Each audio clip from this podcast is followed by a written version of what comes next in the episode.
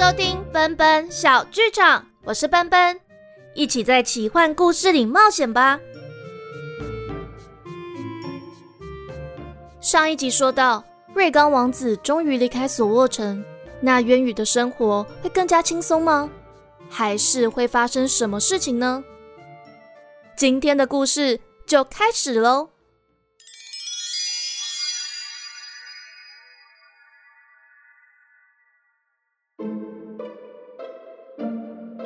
自从瑞刚离开索沃城之后，渊宇稍微松了口气。但在这天早上，他却接到克夫特王宫来的信，让他又开始有点闷闷不乐。这是父王两年多来第一次写信给他，信上的内容却让他不小心握紧了信纸。卢娜，父王信上完全不问我过得好不好，有没有完成外交任务，而是问我什么时候跟瑞刚王子结婚。好稳固那不勒斯的贸易路线，难道父王当初打的就是这个主意吗？渊羽忍不住对陪伴自己十几年的贴身侍卫卢娜大发牢骚，还不小心用力拍了旁边的猫头鹰一下。脚上别着灰眼脚圈的猫头鹰就瞪了渊羽一眼：“公主殿下，您好好写信跟国王陛下说明现在的情况，他一定会理解您的。”卢娜虽然这么说，但心里却没什么把握。她知道安博德里国王一向希望大公主渊羽担负起未来的治国大任，两国联姻又可以消除玄剑国兵力的威胁，所以可能无法理解女儿的心声。毕竟，身为国家的公主，很多事情是身不由己的。她想到这里，忍不住对猫头鹰嘀嘀咕咕。灰眼啊，你如果遇到乌拉德，请他帮渊羽公主殿下想想怎么办比较好。猫头鹰灰眼睁着圆滚滚的大眼睛，歪头看着这位老实的侍卫，好像在思考着要怎么用“呜呜”传达他的意思到银花骑士团去。卢娜，你不要跟猫头鹰说一些有的没的。嗯，哎，帮我挡一下。我现在要去蘑菇森林里面看看画像，好了没？公主殿下，现在还只是大白天啊！卢娜的话还没说完，渊羽就消失在银蓝色的光粉里。渊羽跌坐在蘑菇森林边时，太阳刚升到天空的顶端，精灵和蘑菇精们好像都躲起来睡午觉了。整座森林好安静，一点声音也没有。渊羽知道这样有点任性，也对卢娜感到抱歉。唉，我就带一点巧克力银月花酥回去给他好了。渊羽想着，就穿越深绿色的矮胖蘑菇丛，淡紫色的裙摆在蘑菇间发出窸窸窣窣的声音，一颗接着一颗银蓝色的蘑菇就慢慢亮了，在他前面指着路。当他踏出蘑菇丛。站在最高大鲜黄的蘑菇底下时，所有银蓝色的蘑菇都暗淡了下来，高大鲜黄的蘑菇却发光了。一些菌丝在渊羽耳边漂浮着，好像在告诉他什么秘密。渊羽公主，怎么这么早就来了？渊羽转身对上魔法师哀伤的双眼，他总觉得魔法师在抵抗魔法元素之后。好像老了许多，但当他在眨眨眼时，魔法师又回到三十几岁的脸庞。我想要来看看精灵宫廷画师完成画作了没有，所以就跑过来了。他下意识地看了看项链，还好还没发光。卢娜还没找他。画师跟丹影殿下在那一头，我带您过去吧。魔法师说着，请渊羽抓住自己的右手臂。左手一挥，它们就漂浮起来，快速地划过矮小的蘑菇群，像是点亮一盏盏的夜灯，蘑菇就纷纷亮了。渊羽突然发现自己好像还是第一次在不是宴会的时候走进蘑菇森林里，所以所有的蘑菇好像都热切地要跟他打招呼，让他看得目不转睛。没过多久。他们的眼前就出现一座肥硕的蘑菇屋，窄窄的窗口透出微弱的灯光，精灵宫廷画师皱着眉头，在画纸上添加阴影和裙摆的亮光，背后的细长翅膀垂了下来。丹影就在一旁指导衣服款式的画法。魔法师带着渊羽落在地面上时，渊羽轻轻叫了一声“丹影”，生怕会打扰到认真的两位精灵。但精灵宫廷画师手上的笔还是抖了一下，滴了几滴油彩在纸上。精灵宫廷画师就懊恼地抱住头。魔法师轻轻一笑，弹弹手指，那些油彩就从纸上剥落下来，消失在空气里。丹影走出白色的蘑菇屋，对魔法师点点头，兴奋地拉着渊羽的手：“画像已经完成了，进来看吧。”当渊羽踩进蘑菇屋里时，好像踩在一团软绵绵的菌伞上，得要用力扶着丹影才能站稳。但丹影和魔法师却好像走在坚硬的石板上，发出“砰砰砰”的脚步声。奇幻仙子的画像很鲜艳，精灵宫廷画师用大量的亮橘色颜料来描绘奇幻仙子的洋装，金色的卷发在后面松松的扎起来。背后的蝴蝶结翅膀在画布上闪闪发光，最传神的就是奇幻仙子的表情，那就是嘟着嘴巴，皱起眉头，眼神飘啊飘，好像在自己的回忆里迷了路。精灵宫廷画师看到渊羽满意的点点头，丹影也拍拍他的肩膀，才松了一口气，恭敬的一直鞠躬，退出门外去，飞回自己的小蘑菇屋里。魔法师在画像上比划了几下，魔力就形成一层薄膜，覆盖在画像上。渊羽公主，这就交给您了。渊羽接过画像，却看到魔法师扶着门边沉思。魔法师先生，我有什么可以帮你的吗？你今天是不是特别累啊？没什么，只是跟胡林长老谈了点事情。但这些事情你们是帮不上忙的。魔法师苦笑着看了看渊玉和丹影，叹了口气：“ 渊玉公主，丹影殿下，愿您们一切顺利。”魔法师说完，就消失在白色的光芒里。丹影扶渊羽走出蘑菇屋，拉着他的手说：“难得你那么早来，我刚好也处理完正事了。”我们要不要先去金色的瀑布那里野餐啊？丹影，我可能要先回去了。渊宇把来这里之前的事情说了一遍。从我小的时候，卢娜就是我的贴身侍卫。她没有乌拉德那么聪明，但很老实又很忠心。为了我，还离开自己的妻儿两年多。我不能丢下她不管。丹影摸摸渊羽的头发，从空中抓了一片白色菌伞。那走吧，我们先去小厨房里面拿一些好吃的，让你带回去。好，元宇一手勾着丹影，紧紧抓着画像，另一手跟着握住白色菌伞，一起飞到粉红蘑菇顶端的精灵厨房外。厨师们一见到精灵王子和人类公主，就热情地塞了许多甜点和特产给渊宇。除了渊宇已经看过的巧克力银月花酥和云朵糖霜蛋糕之外，还多了施救天池的特产火霜草茶砖，据说可以缓解风湿，和吃了就可以拥有一整天好心情的灰蓝蘑菇糕，以及非牛奶所制的奶酪。谢谢你们，那我先走喽。渊羽和丹影提着厨师们送的这一大袋食物，一起飞到金色瀑布前。蘑菇精们刚睡完午觉，在青川旁边玩水，闻到食物甜甜的香味，都围了过来。在草地上跳来跳去，这些是渊羽要带回去的，不是给你们吃的哦。蘑菇精听丹影这么一说，有点失望的坐在草地上，但还是张着好奇的小眼睛，拉长讯柄，想看看提袋里有什么。渊羽笑着拎起提袋，拿稳画像和宝盒，脖子上的项链就闪了几下。嗯，我也要走了，丹影，下次再来找你。渊羽依稀看到丹影挥了挥手，蘑菇精们在草地上又跑又跳，接着就看到自己在所卧的房间，鲁娜一看到他就松了一口气，猫头鹰灰眼还舒舒服服地窝在桌上睡觉。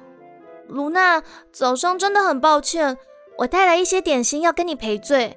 公主殿下，别这么说，是属下不会说话。渊羽却打断他，从提袋里拿出灰蓝蘑菇糕，来吃这个。鲁娜犹豫地接过这又灰又蓝又朴实的蛋糕，一股奇特的气味扑鼻而来。赶快吃！鲁娜咬了一口，感觉放松了一些。就全部吃下肚了。渊羽扑哧一笑，这个有这么神奇哦？鲁娜边笑边指着门口说：“门门门口有人。”渊羽哎呀一声，慌乱的把食物提袋塞到桌子底下，把宝盒和奇幻仙子的画像随手往桌上摆。请进。门外的人迟疑了一下，就打开门。老城主走进房间，小李鬼鬼祟祟的跟在后头。公主殿下，我这还没敲门啊，您怎么就开门了呢？老城主说完，困惑的看着笑得特别开心的卢娜。卢娜的耳朵比较灵，所以远远就听到脚步声了。渊羽随口胡诌过去，老城主笑着点点头。我啊。想着这夏天到了，也可以到花园里边用餐，不知道公主殿下是否愿意？当然好啊！渊羽笑着说，呼了一口气，正想要拿奇幻仙子的画像给老城主看的时候，鲁娜突然间边笑边指着小李说：“李李特雷先生，不要乱碰啊！”原来唯唯诺诺的小李不知道怎么的，就趁大家谈话的时候拿起了宝盒，想要打开来看。听鲁娜这一喊，就吓得松了手。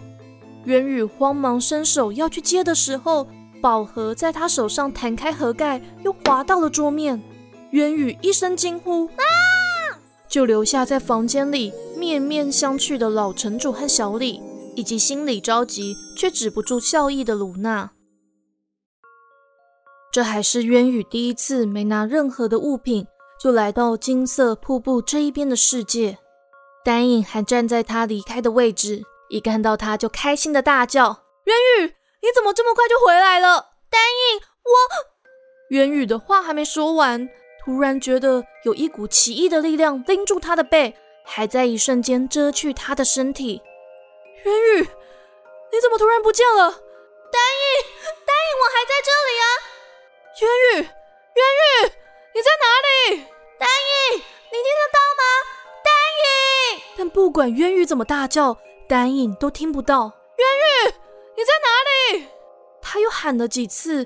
丹影，你听得到吗？丹影。背后的那股力量突然把他往上抛，他就失去了意识。当渊羽醒过来时，发现自己躺在一片冰凉的草地上，眼前是一道浓雾，往后看是一片青翠的草原，不远处还有一条湍急的河水。他伸出手，浓雾迅速的遮蔽视线，连手的轮廓都看不清楚了。难道这就是迷雾森林吗？在那不勒斯有个传说，差不多在六十年前。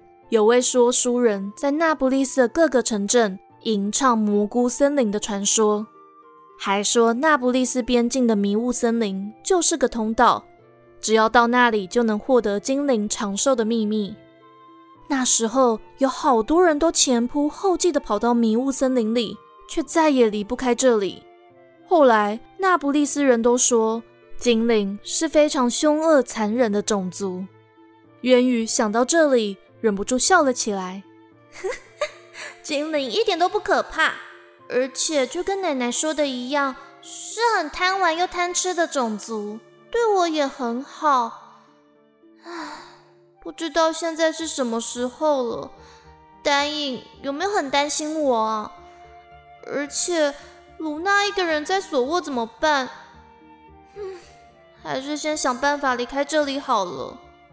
他站起身。拍拍裙子上的尘土，沿着草地上细细碎碎的蓝紫色小花，走到河边洗洗脸，而有了新的发现。哎，奇怪，往左边的水流特别快，右边的水流却越来越慢。他往左边看，就是那道浓厚的大雾；右边的河水拐个弯，转进一片树林里了。嗯，天快要黑了，但是我就只能走进树林里面了。希望可以找得到路回去。渊宇拍拍自己的脸，深吸一口气。他很怕黑，也很怕昆虫。森林里又有各种不知名野兽的低吼声在一旁蠢蠢欲动，空气里还弥漫着潮湿的气味。但他也只能硬着头皮沿着河水走。他一路自言自语：“渊宇，不要怕。”渊宇加油！河水这里有萤火虫，那里还有兔子跟……呃，我我我我不知道那是什么动物，却差点被自己的影子吓到。他好希望现在在脚边有会发光的蘑菇，为他点亮眼前的道路。于是他就捡了根枯枝和两块石头，满头大汗的点火，才勉强在越来越黑的路上认得河岸的位置。而不会掉下去。我我真的不怕，完全不怕。我我我想想哦，如果赶快走到边境，说不定还可以跟老城主和阿美一起吃晚餐。对，这这样想就对了。他为自己加油打气，幻想未来美好的生活。但饿坏的肚子却不争气的叫了，让他也越来越无力。嗯，是不是从来没有人成功离开过迷雾森林啊？要是有把那一袋点心带来就好，说不定肚子就不会这么饿，而且心情也会变好。哎，这、等、等一下，这、这个是有人来了吗？一阵脚步声传来，还越来越近，伴随着一声低吼，一颗大熊头就出现了。渊宇害怕的大叫一声：“啊！”继续沿着水流的方向跑下去，后头却传来一声：“渊宇公主殿下！”渊宇慌忙的转身，差点跌倒在地。那只大熊赶快扶住渊宇，是人类的手。乌拉德，那个人就摘下熊头，正是渊宇原本的另一个贴身侍卫，后来被派去银花骑士团的乌拉德。乌拉德对渊羽俯身鞠躬，笑着松了一口气。公主殿下，好久不见！鲁纳大人请灰岩紧急送来一封颠三倒四的信，上面说公主消失。你那边看看，十四年前。唉，要不是我跟他是多年老同事，哪里看得懂他在写什么？那你怎么找到我的？其他的银花骑士在哪里？渊羽着急地问，四处搜寻马匹。线报指出，有一道银蓝色的光束出现在迷雾森林里，但大家完全搞不清楚是什么状况。刚好就遇上卢娜大人的通报，我猜想是不是您在那里，就只好自告奋勇的出来。渊宇点点头，还在东张西望。乌拉德就往森林一比：“公主殿下，我们从另一边离开森林，我先想办法把您送回索沃城。”渊宇笑一笑。知道乌拉德是不想让别人以为自己是一位不负责任的公主，就接过乌拉德的斗篷披在自己的身上，遮住脸。他们骑在马背上，迎面遇见其他银花骑士团的成员。乌拉德就声称是遇见一位误闯迷雾森林的玄剑国人，要送这位回去。银花骑士团的成员虽然有点讶异。但素来知道乌拉德机智百出、行事多变，就没多说些什么了。渊宇一路上把这两年多来的一切告诉乌拉德。卢娜常说，要是你在的话，也许更能治得住瑞刚王子和那位莫伊。卢娜大人真的想太多了。其实他跟着您最久，才是最适合陪您留在玄剑国的人。我呢，还是守在边境。偶尔派灰眼过去给你们送个信就好了。他停住马，在山坡上看着索沃城里灯火通明，好像乱成了一团。简直跟您十四年前第一次失踪的时候一样。渊宇想起在十五岁那年第一次去蘑菇森林，也是弄得整个克夫特鸡飞狗跳的场景。他笑了一下，好吧，看来我得想办法跟老城主解释真相了。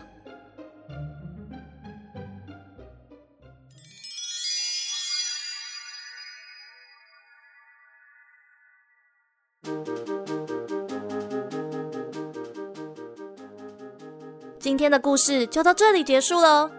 渊羽回到索沃城之后，老城主能接受蘑菇森林真正存在的事实吗？渊羽还会在玄剑国里发生什么样的事情呢？想知道后续，请订阅奔奔小剧场。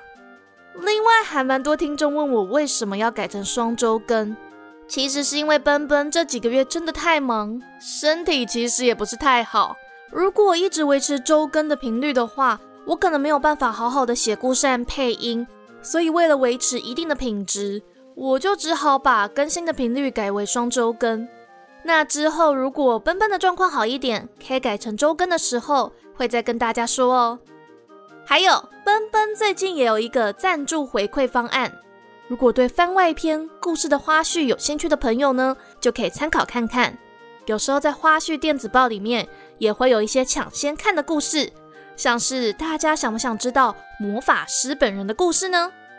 那在赞助方案里面还有一个角色语音，目前有三组，分别是草草、渊羽和丹影的语音。如果希望收到哪个角色的语音包，也可以看看哦。那我们就下次见喽，奔奔小剧场下回待续。